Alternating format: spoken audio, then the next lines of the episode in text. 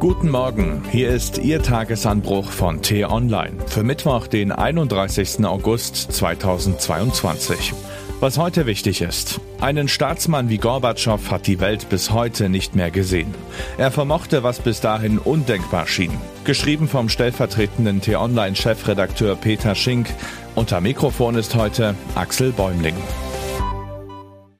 Es ist ein Morgen, an dem ein ganz großer von uns gegangen ist. Michael Gorbatschow ist tot.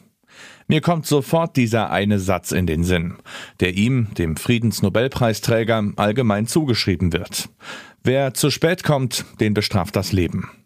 Die Wahrheit ist komplizierter. Gorbatschow hat das vermutlich so nie gesagt. Was bei seinem Besuch zum 40. Jahrestag in der DDR im Oktober 1989 entscheidend war, er machte unmissverständlich klar, Moskau hatte dem Berliner Regime das Vertrauen entzogen. Wir Deutsche haben ihm viel zu verdanken. Gorbatschows Lebensleistung ist, eine Vision von Frieden und Freiheit in einem Land und einer Welt durchgesetzt zu haben, in der diese undenkbar schien. Er vermochte es, einen verkrusteten Staat wie die Sowjetunion von innen heraus zu reformieren, ohne Blutvergießen, ohne Rache. Er war einer, der an eine bessere Welt glaubte und der handelte.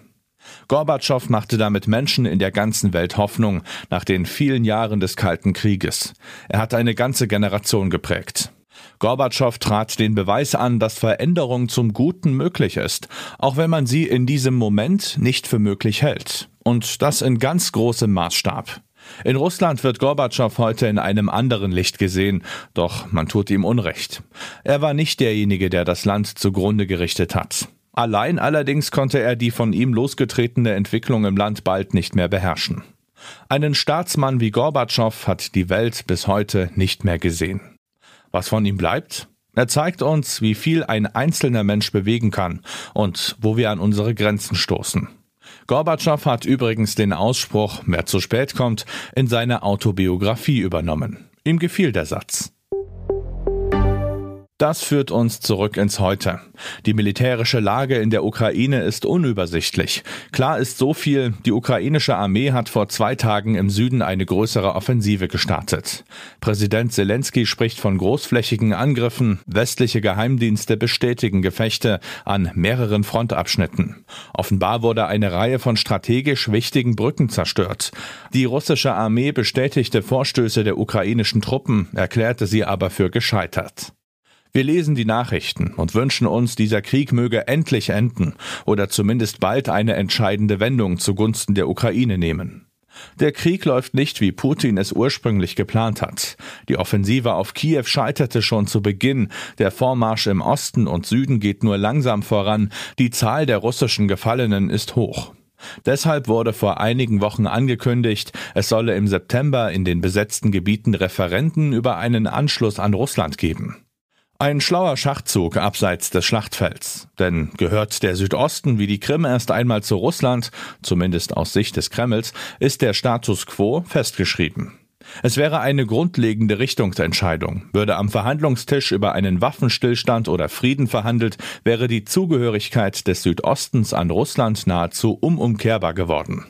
Doch jetzt kommt es anders. Die Referenten finden vorerst nicht statt. Statt Vorbereitungen gibt es bislang nur ominöse Umfragen von russischer Seite in der dortigen Bevölkerung.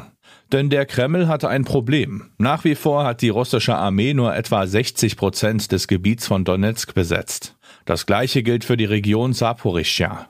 Experten gehen davon aus, dass die Referenten erst dann abgehalten werden, wenn die Gebiete vollständig eingenommen worden sind.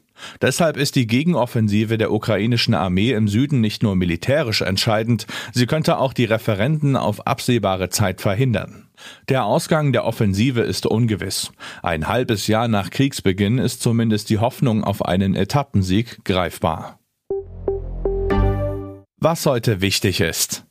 Die Bundesregierung beendet heute ihre Klausurtagung mit einem seltenen Schauspiel. Bundeskanzler Scholz, Vizekanzler Habeck und Finanzminister Lindner geben eine gemeinsame Pressekonferenz. Von heute an wird für drei Tage kein Gas mehr über die Ostsee-Pipeline Nord Stream 1 fließen. Wartungsarbeiten, mal wieder, kennen wir ja schon. Oder wie der Chef der Bundesnetzagentur Klaus Müller sagt, die Wartungsarbeiten seien technisch nicht nachvollziehbar. Heute enden Spritpreissubvention und 9-Euro-Ticket. Zumindest letzteres geht als Erfolgsmodell in die Geschichte der Verkehrswende ein. Doch auf eine Nachfolgeregelung konnte sich die Ampel bislang nicht einigen. Nur in der Bundeshauptstadt wird es ab Oktober noch einmal für drei Monate ein 9-Euro-Ticket geben. Das war der T-Online-Tagesanbruch, produziert vom Podcast Radio Detektor FM. Immer um kurz nach sechs am Morgen zum Start in den Tag. Auch am Wochenende. Diesen Podcast gibt's auch auf Spotify. Einfach nach Tagesanbruch suchen und folgen. Vielen Dank fürs Zuhören und Tschüss.